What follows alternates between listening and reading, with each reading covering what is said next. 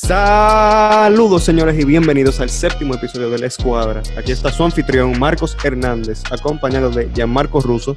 ¿Qué hay? Alex Chimensky. Buenas. Y Félix Melo. Saludos. Y hoy vamos a hablar sobre un tema bastante interesante, ya que la NBA anunció que los primeros 60 y algo de juegos de la temporada van a ser los únicos que cuenten para los premios de la temporada. Los últimos ocho juegos en la burbuja no van a valer, entonces yo creo que es un buen momento para nosotros decir nuestras predicciones de los premios. Eh, hay algunos que están sumamente parejos y hay otros que no hay duda quién es el ganador. Bueno, yo encuentro que deberíamos de empezar con el que es como más claro, y es el de novato del año. Yo creo que hay muy poca discusión para no dárselo a Morant ya que claro. un jugó que 17 juegos. Y no se van a tomar en cuenta los últimos 8, o sea que más claro todavía. Exacto, yo creo que la forma en la que le llegó a Memphis, eh, o sea, no se puede discutir en contra de él. Memphis terminó que 33, 32, creo que fue, con, a, cuando se terminó la temporada. Y eso fue todo por Yamoran. Ellos empezaron mal, bueno, normal, Yamoran se lesionó y ellos bajaron. Y cuando Yamoran regresó, ellos fueron un excelente equipo de las mejores ofensivas, movía muy bien la bola, eran buenos defensivos. Y además que pasaron las expectativas de todo el mundo. Nadie esperaba que Memphis iba a estar en el octavo lugar. Muchos esperaban que se iba a ser un equipo como Dallas o tal vez como un New Orleans. Aunque también es justo decir que si Zion tuviera más tiempo, tal vez hubiera sido un poco más parejo. Porque viendo cómo jugó Zion en sus últimos yo, juegos. Sí, e, eso sí, el nivel de juego es, es, indudable, pero que para mí, aunque hubiera empezado antes la temporada, yo estuviera un poco preocupado con su salud, porque habían rumores de que él tenía como que calambres en los músculos cuando estaba en Orlando. Y eso fue solamente de práctica. O sea, él claramente el peso y su físico es algo que él va a tener que cuidarse. Y creo que aún así el caso para Morant es bastante bueno. Bueno, y ya que dijimos el premio que es un poco más claro, vamos a seguir con lo que sí hay discusión. Y vámonos con el MVP. ¿Quién creen que es el MVP?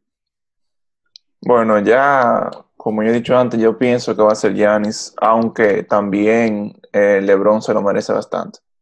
Ese es el tema, porque yo sé, yo soy, fanático de LeBron, eso es sin duda, pero yo estoy claro que Antetokounmpo va a ganar por el tema de, de la presión que hace en la cancha, como decía Ale antes del podcast. Pero para mí LeBron se merece también ser un tema de discusión por, por cómo ha jugado y lo importante que es para su equipo. O sea, sin duda. Nadie está diciendo que LeBron no merece estar en la conversación, pero para mí, Giannis se, se lo merece un poco más, aunque uno es, es, un, es, un, tema difícil, ya que Giannis y LeBron son dos de los jugadores más dominantes de la liga. Yo le daría el jugador más dominante de la liga a Giannis a este punto, pero tú siendo un LeBron en 35 años es muy sorprendente, y más si tú eres el equipo número uno en el oeste y tú eres el jugador que está liderando la, la liga en asistencia también. Sí, exacto, porque LeBron hizo un cambio drástico en su juego del año pasado a este año y en parte fue para mantenerse saludable y para crear un nuevo juego a partir de, de Anthony Davis en el equipo. Pero, bueno, el, cambio, el cambio de LeBron para mí es un poco, no es tanto un cambio, sino más regresar a la forma en la que él jugaba. Porque el año sí. pasado se enfatizó mucho traerle a personas que puedan controlar el balón, como Rondo, para él poder jugar menos sin la bola, pero eso no funcionó. Ahora él ha tomado posición completa de la bola y él es el point guard de ese equipo. En, sí, eh, se supone que el point guard inicial es Avery Bradley, pero el que sabemos que el que controla el balón y el que arma esa ofensiva es LeBron. Pero no, tú, tú dijiste anteriormente como si él se, él se, mantenía en ese tipo de juego. Eh, en bueno, años tuve, tuve en Cleveland no. y porque LeBron siempre ha sido eh, de los líderes en asistencia de su equipo y siempre de lo que siempre está como. Sí, pero ha sido, al mismo tiempo que líder en asistencia, líder también en la ofensiva. Y en este caso, bueno, claro, él, él, ha, dado, él ha, cedido, él ha cedido la, la, la, parte ofensiva a Anthony Davis. ¿Entiendes? Bueno, no sí. sé si es tanto ceder, porque muchos de los chances de Anthony Davis son creados por LeBron. O sea, Exacto. es algo como un poco beneficiario para los dos. Pero tuve LeBron y LeBron en su carrera promedia 7.4 asistencias. Y el año pasado promedió 8. Sí, él, está, él, bueno, él fue con este equipo, llegó a ser el. Ya pasó el octavo en la historia de las asistencias.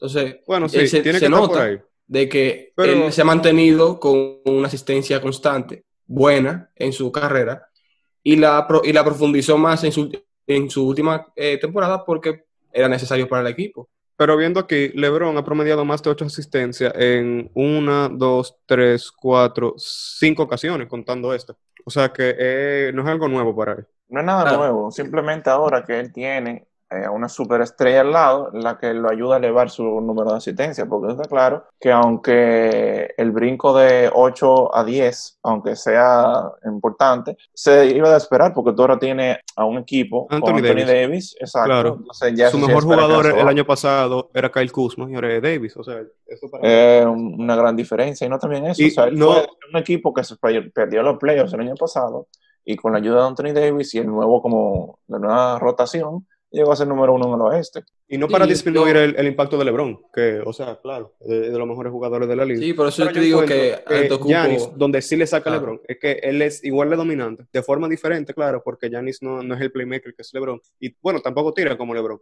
Pero Giannis es imparable abajo del aro, aparte de que te promedia casi 14 rebotes. Y encima de eso, es tremendo ofensivo. O sea, él tiene el caso para jugador defensivo del año. Y, Y no, tú, solamente, pregunta. no solamente eso, él te defiende del 1 al 5 y no le importa que te Claro. lo ponga enfrente, él te lo Claro, defiende. claro. Incluso- No, y Marco, una pregunta, aparte Marco. que- Oye, dime, una pregunta. Ajá. Claro, no tiene, no tiene mucho que ver con, con MVP, pero para ti LeBron es más completo que Giannis ahora mismo.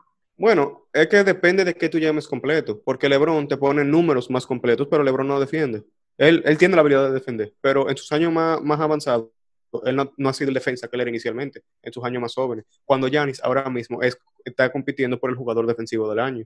Es como dice Ale, él puede cubrirte todas las posesiones, los Bucks son de los mejores equipos defensivos. Y aparte de eso, para mí, donde afecta mucho su, su carrera de MVP, es que Milwaukee estaba en camino a ganar 70 juegos y LeBron no ha tenido ni un equipo que gane 70 juegos, si, no, si lo vamos por ahí. O sea, para mí eh, ellos tenían muchos factores a su favor y algo que también me impresiona mucho es que los Bucks sean así de buenos sin una segunda superestrella. Los únicos que piensan que Chris Middleton es una superestrella son Bleacher Report, que lo pusieron número 10 en su, en su ranking. Pero, Pero claro, que- eso fue por, eso fue por la, la estrategia que tuvieron alrededor de Giannis, teniendo a... Claro, no, mira, yo, lo- yo siempre le he dicho, Mike Budenholzer para mí es de los mejores coaches en la NBA. Él llevó un equipo, o sea, él hizo que Jeff Teague y Kyle Korver llegaran al juego de estrella. Y llevó a un equipo sin ninguna superestrella a ganar 60 juegos, que, como lo hizo con Atlanta. La verdad que él ha hecho de Milwaukee un tremendo equipazo. Y, Melo, ¿quién tú dices de MVP? De MVP para mí, igual que el Rookie of the Year, está bastante claro. Para mí Giannis se la lleva por mucho. Pero respecto a la pregunta que hizo Morena sobre quién es más completo, yo creo que LeBron sería más completo ya que tiene, o sea, sabe abrir la cancha mejor, es mejor playmaker. Eh, obviamente pierde en la defensa y en, y en dominar ya que está viejo. Si acaso tal vez en sus Bueno, él sigue, sigue dominando, aún con Bueno, Sí, uno dice viejo pero no- 25, pero estamos hablando Sí, de porque la defensa de, de joven, de LeBron, y no, no, no, No, joven, en su prime, era, era excelente. Exacto, exacto. Él en, en Miami tuvo el caso para ganar jugador defensivo del año. O sea, ese, ese ganó, tapón, ese chase down block que él hacía siempre, era un espectáculo. No, sí, Miami era un, equipo bastante defensivo. Pero como está Pero no diciendo... solamente por... mm, Sí, sí. No, sí, no solamente Y por LeBron, Wade, wow, Battier. cada uno era un defensa increíble. Ese equipo era, para mí, de los mejores de la historia. Pero no, no solamente por los highlights, porque si nos llevamos de highlights, Whiteside es tremendo jugador defensivo en, part- en términos de highlights, pero su falta de esfuerzo le perjudica mucho el rating defensivo en, en sí. Sí. Entonces, LeBron tiene impacto en muchas cosas que no se ven. O bueno, tenía defensivo. Pero ayuda a sus compañeros a, a conseguir muchos tiros abiertos, es muy bueno abriendo la cancha y organizar. Es como un coach dentro de cancha, que ahí sí hay que dárselo. El ofensivo para mí es mucho más completo que Giannis, pero en, lo- en la defensiva no, no está ni cerca. Bueno, aprovechando lo que Marco dijo sobre el coach en la cancha, ¿quién creen que será el ganador del mejor coach del año? Esta carrera de coach del año está muy pareja, muy pareja. Hay muchos coaches que han hecho muy buen trabajo, pero para mí es Nick Nurse, Sí, el de totalmente. Toronto. Toronto, Yo- muchos decían... también, pero también, te voy a dejar que acabe, pero también Mike Budenholzer se, se merece una nominación también. Bueno, yo donde sí pongo también otra nominación a, a Billy Donovan, que ha hecho un muy buen trabajo. Aunque no sea un coach que me guste mucho, ha hecho un buen trabajo. Pero eh, cuando yo veo a Nick Nurse y uno ve el equipo de Toronto, Toronto se, muchos dudaban si iban a clasificar, si iban a llegar a los playoffs. Y los que pensaban que iban a llegar, pensaban que iba a iban a quedar séptimo o sexto. Pero Toronto está segundo. Toronto ha sido sumamente dominante a pesar de lesiones. O sea, Pascal Siakam se perdió muchos juegos, Kyle Lowry, Ibaka, Fred VanVleet, Marc Gasol. O sea, no estamos hablando de jugadores de rol, estamos hablando de los jugadores más importantes de ese equipo. Y aún así, ellos están por encima de los Celtics de Miami, de Indiana, y tienen 46 juegos ganados. Y no están arriba por un juego, están arriba por tres. Un margen considerable. Y cuando vemos los récords en total, ellos tienen el tercer mejor récord de la liga entera. Están solamente dos partidos y medio abajo de los Lakers. O tres. Para mí, eso es lo, eso es impresionante de Nick Nurse, que todo el mundo pensando después, sí, ellos ganaron el campeonato, mayormente por Kawhi, y después que Kawhi se fuera, no, no iba a ser el mismo equipo. Obviamente, no pensábamos que iba a ser el mismo, equipo, pero llegaron a un nivel que nadie esperaba. Todo el mundo, como tú mencionaste. Lo que ha hecho Pascal Siakam ha sido increíble. Siakam está haciendo un caso para ser un top 15 jugador en la liga entera. Y luego de que era un, secundario. Le dio la llave y dijo, mira, maneja. O sea, él, le dio la llave del equipo. Dijo, mira, ya que se fue Kawhi, tú eres, tú eres el número uno ahora. E incluso durante el tiempo que él no estaba jugando, eh, Nick Nurse tuvo que arreglársela de alguna manera, metiendo lineups que él no había usado antes y le salió bien por, por, su plan de estrategia de coach. O sea, hubo un punto que él estaba jugando a, a Hollis Jefferson, eh, Terrence Davis, eh, Boucher, otro, creo que Matt Thomas, y son, son nombres así que tú no reconoces eh, mucho, y, son, y aún así, él hizo que, que ganaran un equipo que si tú lo ves, te dices, bueno, eso es una banca, básicamente. Y otros coaches que para mí merecen nominación, ya que lo estamos mencionando, eh, son, bueno, Frank Vogel, que para mí no tanto como los otros que voy a mencionar, siendo eh, Eric Spolstra y también Taylor Jenkins, el de Memphis. Para y mí yo iba a mencionar a... Una, mención. Yo iba a mencionar a Taylor Jenkins, que seriamente me, me sorprendió que con ese equipo tuvieran el récord que tiene, ya que los Grizzlies, aparte de Jamoran y que fue una sorpresa, no es como que tienen mucha, mucha base para tener ese récord. Y él llevar ese equipo a esa situación con las piezas que tenía, para mí algo que se merece mencionar. Uno ve a Memphis y uno piensa en un equipo más con potencial que con vamos a ganar ahora. Sube a Jaren Jackson y aunque Jaren Jackson ha sido bastante bueno, uno sigue pensando en Jaren Jackson como potencial. Lo mismo con jugadores como Dylan Brooks, pero este año pudieron ejecutar su rol de manera muy buena. O sea, Dylan Brooks ha sido excelente tirador y ha sido muy bueno defendiendo. Él es una, una, muy buena pieza al lado de Jamorant y Jaren Jackson. O sea, yo sigo sorprendido como un jugador que te mide 7 pies te puede defender casi todas las posiciones, te, eh, te, protege el aro como muy poca gente y encima de eso te tira de, o sea, se mueve en la cancha como un guard. No sé si ustedes han visto muchos juegos de Memphis, pero una de las razones por las que Jaren Jackson promedia solo 5 rebotes es porque él, obviamente no en el mismo nivel, pero anda corriendo en la cancha como J.J. Redick él da mucha vuelta buscando tiro, él puede, le pueden hacer una cortina para él salir de la cortina y tirar un tiro de tres, así como lo hacen jugadores como Kyle Korver o J.J. Reddick, obviamente, no con la misma efectividad y no al mismo nivel, pero lo sigue haciendo, y lo que impresiona tanto es que él mide siete pies. Entonces, para mí, eso ha sorprendido mucho, y la forma en la que él ha sido utilizado en Memphis ayuda mucho, pero volviendo al premio del coach del año, yo creo que Nick Nurse ha hecho un excelente trabajo. Sí, Nick Nurse sería el ganador definitivo, en mi opinión también. Y bueno, para mí, si no es Nick Nurse, es Billy Donovan. Puede ser porque ese sea mi equipo, yo soy fanático de OKC. Pero, eh, aparte de eso, nadie esperaba que OKC estuviera donde está. OKC tiene el noveno mejor récord de la liga, están solamente a un juego del cuarto lugar en el oeste. Y han sido increíbles, están por arriba de Houston y Dallas, que se esperaban que iban a ser mejor que ellos. Y si Rudy Gobert no se hubiera puesto a embromar con el coronavirus, posiblemente lo hubiéramos ganado a Utah en el último juego. El juego iba a ser Utah y Oklahoma, era en Oklahoma, y Oklahoma estaba jugando súper bien, mientras Utah estaba jugando mal. O sea que hubiéramos estado empate en el cuarto lugar. Pero sí, yo creo que ya hablando sobre tantos esquemas, pudiéramos empezar a hablar sobre los esquemas defensivos, que son una parte tan grande de, la liga, y hablar de quién es el, quién ustedes creen que debería de ganar el jugador defensivo del año. Mi opinión sería Anthony Davis. Viendo cómo ah ha jugado este, este año increíblemente. La defensiva, o sea, es, totalmente diferente un el equipo de los Lakers sin Davis y con Davis en la cancha, en la parte defensiva, del cielo a la tierra. Entonces, para mí él debe hacerlo por, por el impacto que hace en su equipo. Y para mí no solamente eso, es que los Lakers han sido sumamente dominantes en la defensa este año. Y Anthony Davis es un gran responsable de eso. Aquí viendo sus números, él promedia nueve rebotes, que es un poco menos de lo normal porque él está jugando power forward, no centro. Pero te promedia 1.5 robos y 2.4 tapones, acompañado de 26.7 puntos. Y algo que lo ha ayudado tanto es que Davis ha estado bastante sano. para lo que se acostumbra de él. No se ha perdido mucho juego y su impacto, aparte de que sí, los Lakers tienen muchos entrenadores buenos defensivos, en Frank Vogel, Jason Kidd y Lionel Hollins, que son también parte de sus entrenadores asistentes, pero que ellos han podido sacar lo mejor de jugadores como Anthony Davis, Javel McGee, Dwight Howard, Danny Green. Y, o sea, McGee, o sea, se transformó con los Lakers. La forma en que él defiende y la forma también que ataca, muchos de los, de los que hace LeBron James son con McGee, porque él siempre encuentra la posición correcta para poder eh, terminar el, la jugada. Y yo siento que él ha mejorado muchísimo y que estoy emocionado a ver cómo se va a actuar en, en los playoffs, porque lo que se solía criticar a Magui es que solía fallar o hacer muchos errores en la cancha. Entonces, yo creo que en los playoffs va a ser su como la última prueba de, de ese jugador, al igual que Dwight Howard, que también mejoró muchísimo con los Lakers y en este año. Entonces, nada, hay que ver cómo se, cómo se acoplan. Bueno, pero para mí, aunque yo crea que el que se lo merece es Anthony Davis, yo creo que se lo van a dar a Antetokounmpo. Y para mí, para mí también.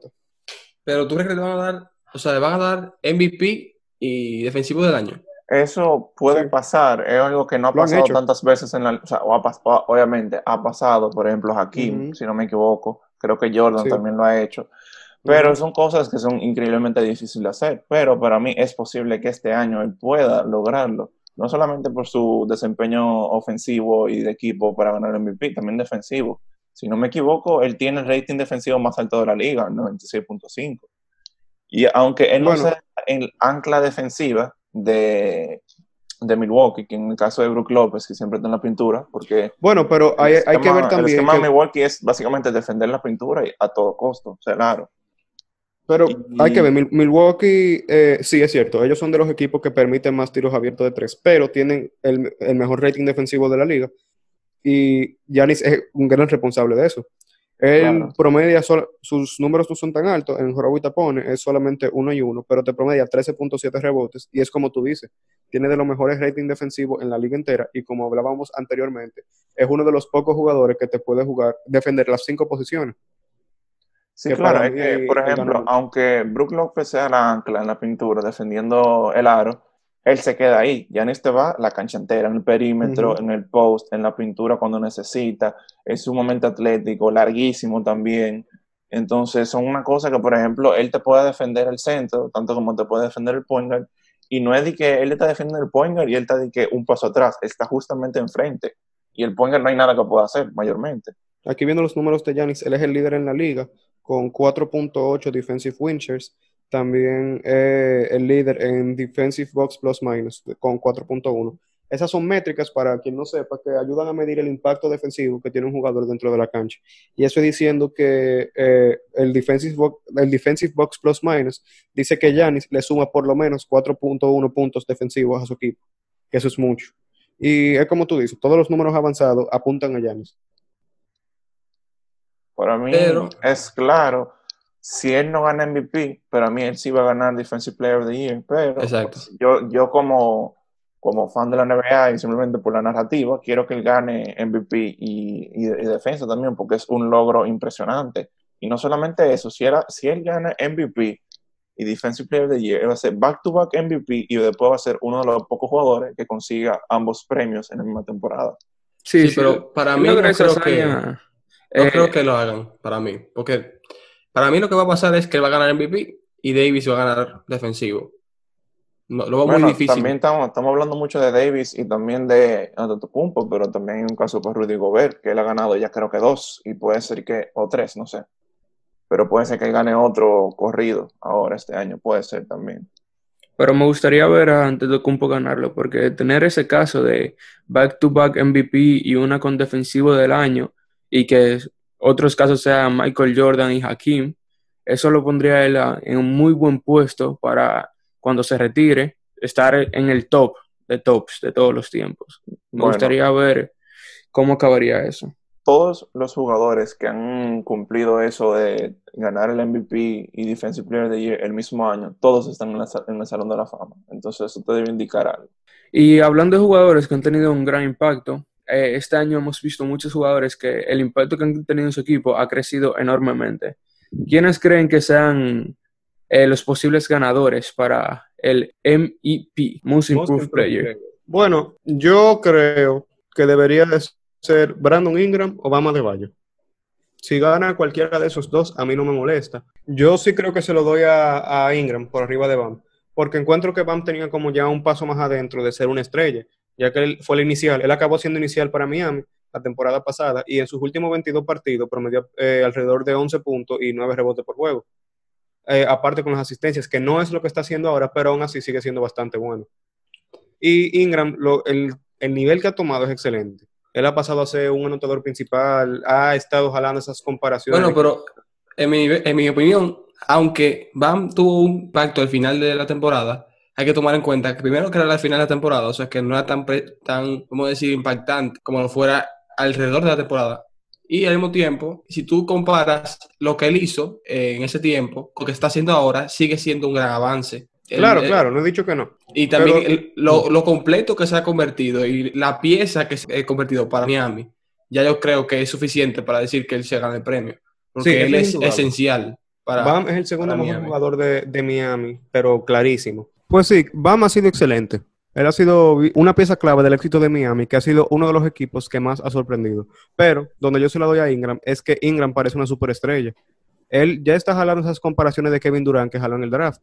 Ha sido sumamente eficiente. Él ha triplicado sus triples manteniendo la misma eficiencia. Y el tiro de Ingram era algo que sí se veía como que conflictivo. Y aparte de eso, ha demostrado que es un buen playmaker y ha eliminado las preocupaciones sobre la salud que tenía la temporada pasada, sobre unos coágulos de sangre que tenía. Pero yo, la verdad que se lo doy a Ingram y más porque me ha sorprendido más ya e, eso como preferencia personal, pero creo que los dos tienen un muy buen caso para ganar el premio. No, y otra persona que también está en la conversación, por lo menos para mí, es Devot de Graham. Vemos que el, de un año a otro hizo una transformación completa de su juego. Pasó de 4.7 puntos a 18 puntos por juego y de asistencias de 2.6 asistencias a 7.5 asistencias. Bueno, y no solamente una transformación, él tuvo la oportunidad. El año pasado él jugó mayormente en la Liga de Desarrollo y este es solamente su segundo año y él ya está jugando excelente. Algo que sorprende mucho también es su eficiencia. Él tira sumamente bien de tres. Él intenta casi 10 intentos por partido, en 9 puntos algo. Y aún así, te mantiene una eficiencia del 37%. Eso puede no sonar tan impresionante, pero mantener una eficiencia con ese volumen, y no solamente el volumen, sino los tiros que tira. Tira muchos tiros luego de picar la pelota, y son muchos tiros difíciles, y aún así lo incesta. O sea, él es muy buen tirador aunque su eficiencia no pueda, no, lo demuestre.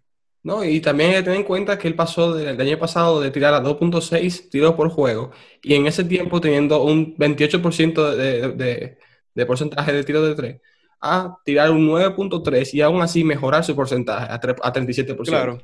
también hay que aporta mucho que le dieron las llaves de la franquicia, ya que Kemba Walker no está. Pero su mejora ha sido eh, muy grande. Y yo encuentro que este ha sido uno de los años con más competencia por este premio recientemente. Así también se puede mencionar a Shai, ya que Shai Gilgis Alexander, ya que él ha duplicado su puntuación por juego, casi. Él estaba en 10 puntos y ahora está en, 10 en 19.3, si no me equivoco. Aparte de que ha mejorado su eficiencia, mantiene las mismas asistencias y ha mejorado su rebote. Y un jugador, un caso sumamente peculiar ha sido el de Pascal Siakam. Siakam el año pasado pasó de ser un jugador de rol a ser un muy buen secundero detrás de Kawhi Leonard y ahora ha pasado de ser un muy buen secundero a ser la estrella de su equipo. Pero no creo que el cambio haya sido tan drástico como los que hemos dicho anteriormente. No, él, ha mejorado, pero no creo que esté en la, pero, pero, si se habla de menciones, yo siento que también estamos dejando afuera a Tatum, que creo que él es un candidato por eso. Todo el mundo sabe cómo él pasó de ser un, un, jugador, o sea, un starter en su equipo, a ser el jugador inicial, o sea, principal de Boston, cómo él pasó de hacer 15 puntos eh, la temporada pasada a 23.6, un, o sea, un aumento grandísimo en el mismo tiempo prácticamente, manteniendo la misma eficiencia, pero tirando casi el doble de triples, porque pasó de 3.9 a 7.1, y incluso mejoró la eficiencia porque el año pasado tenía 37% y ahora tiene 39, casi 40, tirando casi 8 tiros de 3. O sea, es un jugador que yo siento que dio un salto grandísimo este año. Como quiera, siento que el premio está entre Ingram y Adebayo. Puede ir a, cualquier de los a cualquiera de los dos, no tendría ningún problema. Pero se lo doy a Adebayo, ya que siento que la importancia de Adebayo es mayor para su equipo que la importancia de Ingram para, para Portland. Portland, para los New Orleans. Yo, en términos de importancia, no estoy tan seguro, ya que Ingram es el mejor anotador de New Orleans. Y también que no se ha visto tanto eh, como la capacidad de ese equipo, ya que han pasado por muchas lesiones y es su primer año juntos. Cuando ya Bam ha tenido varios años con muchos de los jugadores en Miami, o sea, no, no para mal de, de Bam, pero si no digo defendiendo a Ingram. Y volviendo a Siakam, eh, Siakam él subió de 16.9 puntos a 23.6. Sus rebotes no subieron mucho, solamente subieron 0.6. Pero lo que ha sorprendido es su eficiencia. Él aumentó los tiros de 3 de 2.7 a 6 y aún así mantiene un 35.9%. Solamente ha bajado un 1% y te tira 46%, 46 eh, de campo. Como que él se ha podido quedar muy bueno eh, y ha tenido un impacto increíble en Toronto. Ha sido clutch, ha sido muy buen defensa y ha sido el líder de ese equipo, a pesar de, tener lesiones, a pesar de todo. Él, comprobó que el cambio que hizo el año pasado no fue casualidad. Exacto. comprobó que él, él no estrella y se mantuvo como lo que es y eso ayudó a, que el equipo se mantuviera en segundo lugar, aún perdiendo a, a Kawhi, como hemos dicho anteriormente. Pero sí, como, como estaba diciendo, yo no recuerdo haber visto un año en el que la, la competencia por este premio fuera tan pareja porque aquí podemos hacer una alineación de los jugadores más mejorados entre Graham, Shai, Ingram, Siakam y Adebayo. Y eso es aún sin mencionar a Tatum. Que Tatum, eh, volviendo a Imelo, él, una de las cosas que ha mejorado mucho es que ha dejado tanto los tiros largos de media distancia y los ha convertido en triples y ha sido muy eficiente con ese tiro. Y ha tomado como ese paso que en camino a ser una superestrella, que ahí sí, se le tengo que dar. Para mí, también como mencionaste de Tatum, que él bajó esos eh, tiros de media larga del 22% de su tiro de la temporada pasada y ahora eso solamente son 13%. O sea que él bajó mucho esos tiros de media que no son muy eficientes a tiros de tres que le convienen más. Y también hablando del caso que tiene Tatum, obviamente para mí Tatum no se lo va a ganar, aunque él mejoró bastante. Para mí otro jugador que se puede mencionar en el mismo tipo de sentido es Luca. Luca dio un brinco para mí bastante bueno este año, pasando del año pasado que tenía 21.2 puntos a 28.7, o sea, casi promediando 30 puntos. Pasó de creo que fueron de 6 asistencias a 8.7, casi 9 básicamente, y también en rebotes eh, subió a, 9.3 de 7.8, entonces él está casi promediando un triple doble, que para hacer su segundo año en la liga es bastante impresionante, y también si tú me preguntas a mí, él por lo menos está top 5 en, en MVP para mí. Bueno, y no solamente eso, es que Dallas no se esperaba que iba a subir tan rápido. Dallas ha estado en la competencia por los primeros cinco lugares, o sea, por quedar como quinto, cuarto la temporada entera. Ellos ahora tienen un récord de 40 y 27. Están solamente por juego no jugado debajo del quinto lugar. No, y no solo eso, también la ofensiva de ese equipo da miedo. O sea, ellos se mantuvieron mucho tiempo. Ellos tienen el mejor rating ofensivo de la historia. Claro. O sea, esa, ofensiva de ese equipo, y no solamente por Luca y por Singis, también entran muchos eh, jugadores de rol sí, claro, los Seth Curry, Tim Hardaway, todos esos jugadores han tenido un muy buen impacto. Y para mí que, hablando de Luca, eso solamente le da como más emoción a los fanáticos de Dallas. Ya que tuve el, el, potencial que tiene ese equipo ahora. Solamente en el segundo año de, de Luca y en el primer año de Luca y Porzingis. Eso, la verdad que ellos van a ser un muy buen equipo en, en varios años también me sorprendió, que no mencioné por acabar con Luca, que él está tirando, eh, o sea, nueve tiros de tres por juego. Aunque el porcentaje no es muy excelente, que digamos, solamente 32%, pero cuando tú tiras nueve tiros de tres por juego, eso es lo que yo no me esperaba de él. Eso sí, eh, es como tú dices, Luca ha sido un poco inconsistente con su tiro. Sí. Eso le, le ha perjudicado y ha hecho que sus números bajen un poco, porque él empezó la temporada promediando 30 puntos por juego. Pero aún así, si él puede mejorar un poco más, bueno, sí mejora bastante, porque 32% no es tan bueno, pero si él con si él llega a un 35, 36% con la misma cantidad de intentos, él va a ser de los mejores tiradores de la liga. No, claro, pero, también considera que nueve tiros por juego es algo que yo diría que es medio ridículo. Sí, por eso digo. Eh, sí, si llega, y si llega a 39 como Tatum, uff, increíble. Increíble. Bueno, pero el tema es que yo, yo he visto muchos juegos de los Dallas y el problema con Luca es que muchas veces él intenta tiros de tres como descomunales, como exagerados. Muy complicado. Entonces, porque él tiene la técnica, él tiene la técnica. El problema es que él siento que a veces la forza. O sea, él intenta hacer tiros que son de All-Star en un juego eh, competitivo. Entonces, si él, si, él logra tener, como hizo Tatum, de pasar de tiros de media larga a tiros de tres, como encontrar un, un, lugar más eficiente y más cómodo para él, él va a subir claramente. Bueno, pero hay que ver que Lucas tiene un poco más de trabajo con, con los triples, pero cuando tira de dos, o sea, él adentro de, la línea de tres, tira 57% de sí, era muy eficiente, era muy eficiente. Eso es sumamente eficiente. Y aún con tirar 32% de tres, y los triples son la, mitad de sus intentos de, por juego casi, él tira 46%. O sea que él, aunque en los triples pudiera mejorar, en los otros lados de la cancha es sumamente eficiente. eso, eso notando de que él lo que hace en el tiro de tres es, buscar tiros muy complicados. Entonces, es el tema si él busca, o sea, el equipo en sí lo busca más abierto a Luca, porque es otro tema, que Luca es quien abre la ofensiva. Si logra encontrar tiros solos, va a ser mejor en su porcentaje. Pues sí, y ya que acabamos de hablar de Luca y de lo que es los Mavericks y cómo ha tenido su, gran impacto y todos estos jugadores, otros jugadores que tienen muchos, mucho impacto en su equipo y que son esencial para todo tipo de éxito eh, son los sexto hombres. Y esa es otra carrera que ha estado bastante pareja este año. La de sexto hombre del año. ¿Quién ustedes creen que se lo merece? Montres Harrell. Para mí, el, o sea, es increíble ver un jugador de ese nivel en una banca. Él puede ser fácilmente un inicial de cualquier otro equipo. Y, siento que, o sea, hay otros, como tú dices, está muy competitiva la, el premio, pero para mí es Montes Harrell. Bueno, yo puede que esté un poco nublado por el, por, ser fanático, pero yo creo que Dennis Schroeder se lo debe de ganar. Aquí lo estoy diciendo de un punto de vista lo más objetivo que puedo, pero es que él ha sido sumamente importante para el éxito de un equipo sumamente impresionante.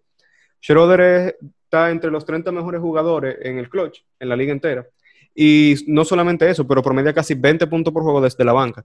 Él es el segundo mejor anotador o el tercer mejor anotador de OKC. Y ha sido sumamente eficiente, ha mejorado sus triples, aunque él no es mucho de playmaker, él ha sido mejor playmaker que el año pasado. Y lo que ha hecho es para mí la definición de sexto hombre. Un jugador que, con el que tú puedes contar para hacerte un impacto inmediato desde la banca. No solamente también hay que tomar en cuenta que Montes por ejemplo, también tiene cerca de los 20 puntos, tiene un total de 7 rebotes desde la banca también defiende súper bien, uno promedia un block desde la banca, 1.1, y también hace sus 0.6 robos. Él, es importante para su equipo, aún teniendo un equipo lleno de estrellas, y siento que, eso resalta lo, importante y lo bueno que es para el equipo. Sí, claro, claro. Su, su rol es básicamente ser esa esa fuerza que, que viene de la, de la, banca. Y él, conjunto a Lou Williams, que es otro jugador que es un sexto hombre legendario, creo que el que más ha ganado el premio es él. Pero como quiera, ese es su trabajo. Su trabajo es venir de la banca y dar esa energía y ese nivel de competencia que dar un starter. Es básicamente tener un segundo starter en la banca. No es pensarlo como, no pensarlo como un jugador de banca, pero sino como que eh, un, un starter que sale a diferentes puntos del juego. Claro, pero también hay que pensar que Montresarrel juega mucho. Aunque él venga de la banca, él juega mucho. juega 28 minutos por juego. Esos son minutos. Él juega más que iniciales como eh, Landry Shamet. O juega casi lo mismo que Marcus Morris. Juega más que Patrick Beverly. Que aunque él venga de la banca, juega muchos minutos. Que eso, o sea, claro, no le quita ningún, ningún mérito. Pero que es mucho. Aquí viendo también, Schroeder juega 31 minutos, que no le ayuda. Pero viendo sus números bien, él promedia 19 puntos, 4 asistencias, 3.7 rebotes. Te tira 47% de campo y 38% en triples. Sí, porque también lo complica que en, el área en que ambos se, manejan es muy diferente. Claro. O sea, Schroeder es una persona más ofensiva, tira más de 3. O sea, Montes no tira de 3, tiene 0. Eh, bueno, es que son dos posiciones y dos roles eh, Exactamente, eso lo complica un poco la comparación, pero tomando como quiera eso en cuenta, para mí Montes Harrell en su eh, punto oposición es mejor que Schroeder, para mí. Pero hay que también admitir que Schroeder también es clutch y que eso ha ayudado a, Oklahoma a ser un equipo más clutch de la, de la, de la liga y al mismo tiempo... El, equipo más clutch en toda la liga. Y sí, porque esa, esa es para mí la característica que ha hecho que lleguen a lo que son ahora mismo. Claro. Ser buenos en, en, momentos difíciles. Y eso también ayuda con Chris por al lado. Pero. Pero otra, no podemos olvidarnos tampoco de Lou Williams, que aunque no ha tenido la eficiencia que ha tenido en otros años, está tirando 41.6%, pero aún promedia 18.7 puntos y 5.6 asistencia. Lou Williams ha sido bastante sólido, pero aún así juega eh, una muchísimos minutos, 29 minutos, que él es como sexto hombre, entre comillas, porque juega más que los iniciales, pero es sumamente efectivo. No se puede, él es el segundo jugador que más juega en los Clippers eh, en términos de minutos por juego, pero su impacto es indudable. Yo creo que esa carrera va a ser muy apretada, pero sí creo que el premio está entre Schroeder y Montrezl Harrell. También yo tengo una mención honorable que no creo que se lo vaya a ganar en lo absoluto, pero me, me gusta bastante el potencial que está enseñando esta temporada y que la siguiente tal vez mejore aún más, que es Don, Dante DiVincenzo de los Bucks. Para mí él es un jugador tipo, ¿cómo te lo pongo? Tipo Marcus Smart, tipo Patrick Beverly, que son unos jugadores que se sienten en la cancha. O sea, desde que él pisa la cancha ya tú lo sientes. Él tiene un motor increíble. Aunque los números no lo enseñan. Aunque, exacto, eso lo digo, los números no lo enseñan. Los números no están a su favor, pero son algo que tú no puedes como cuantificar. Es como que ese tipo de, de efecto, cuando él entra en la cancha se siente, él va por rebote ofensivo, siendo un guard. Él siempre está buscando los passing lanes para eh, conseguir un steal. Él siempre está defendiendo a su hombre en el pick and roll. Y es una energía que él trae que ayuda bastante a los Bucks. Y algo que el, a Mike Budenholzer lo ha usado bastante inteligente esta temporada. Él también ha ayudado a hacer que, el, como la ausencia de, de Brogdon se sienta menos. Aquí viendo su impacto es sumamente positivo en la cancha. Cuando él está en la cancha, el equipo juega 14.8 puntos mejor. Y hay un diferencial de puntos de 6.2 cuando él está en la cancha y cuando no. Muchas de las mejores alineaciones de Milwaukee lo incluyen. Es muy buen tirador. Eh, los porcentajes no necesariamente lo ayudan mucho, pero su forma es excelente.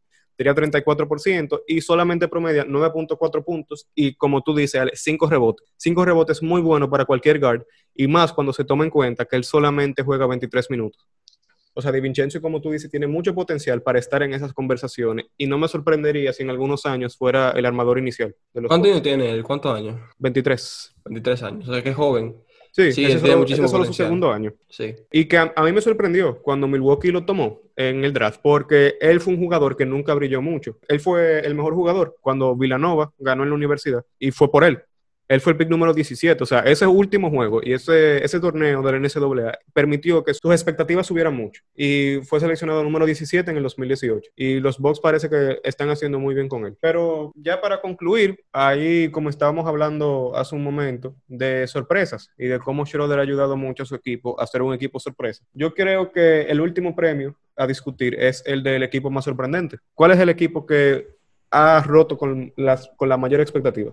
Bueno, honestamente, yo no soy un fan de OKC. Obviamente tú lo eres, pero para mí fue OKC. Y yo también yo diría OKC y, y Miami, aunque ese es mi equipo también. Pero yo le diría OKC porque, obviamente, con la apertura de, de, de Russell Westbrook y de Paul George y el tren gigante y después la pérdida en lo, contra los Blazers en los Conference Finals, nadie esperaba que ellos iban a rebotar de esa manera. Nadie lo esperaba todo el mundo esperaba que iban a ser un equipo que tal vez esté entrando a los playoffs, pero muy fácilmente se caiga afuera. Bueno, ni siquiera eso. Mucha gente pensaba que el equipo no iba a llegar para parte. Y ya que, o sea, pensaban que íbamos a ser décimo, que Chris Paul se iba a lesionar, que nadie esperaba que Shai iba a estar en el nivel que era. Exacto. Y lo digo, ni yo mismo esperaba que el equipo pudiera ser así de bueno. Hemos tenido, a partir de creo que diciembre o de Thanksgiving, hemos tenido el mejor récord en el oeste. Somos el mejor equipo en clutch y hemos sorprendido a todo el mundo. Estamos compitiendo, estamos solamente a dos juegos del tercer lugar en el oeste, que ahora mismo lo tienen los Nuggets, y yo creo que nadie podía esperarse eso.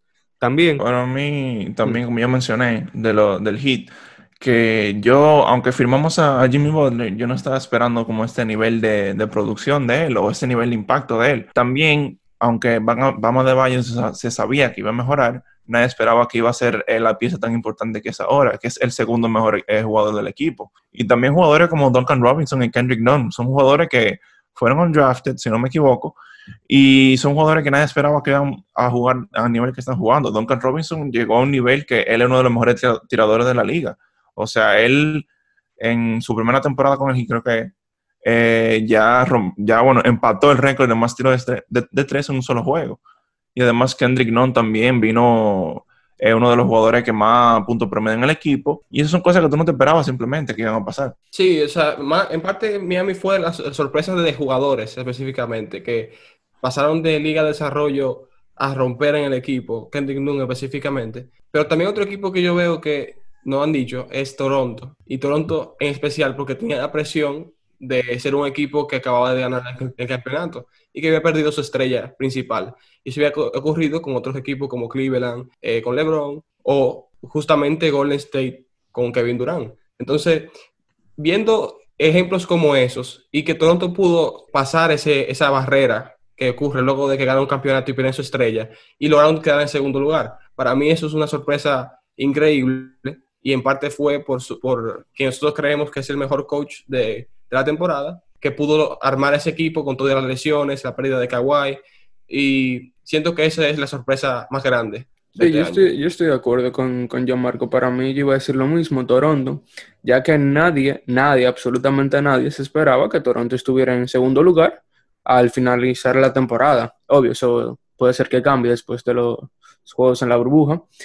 Pero como quiera, yo cuando se acabó la temporada pasada, yo veía a Toronto como un séptimo lugar, octavo, sexto, si se manejaban bien. Es lo que suele pasar cuando pierden la estrella después de un campeonato. No, que como quiera es bueno, pero no me lo esperaba en segundo. Eso se puede observar también recientemente hicimos un post en Instagram que lo pueden revisar, que es de exactamente eso, de equipos que después de que su estrella se lesionó o se fue, cayeron totalmente de nivel, que era lo que se esperaba de, los Toronto Raptors. O sea, el mejor ejemplo que puedo dar puede ser LeBron cuando se fue de Cleveland. Cuando se fue de Cleveland, LeBron se derrumbó completamente.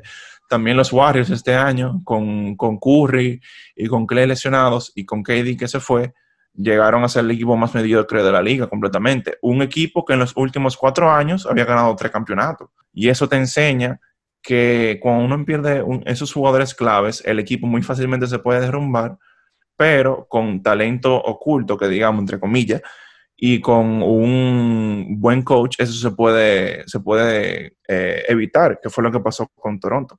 Ahí, que, hay la prueba del coach cuando pierde el, jugador eh, esencial o el jugador que estrella del equipo, ver cómo puede actuar con, los jugadores que tiene a la mano.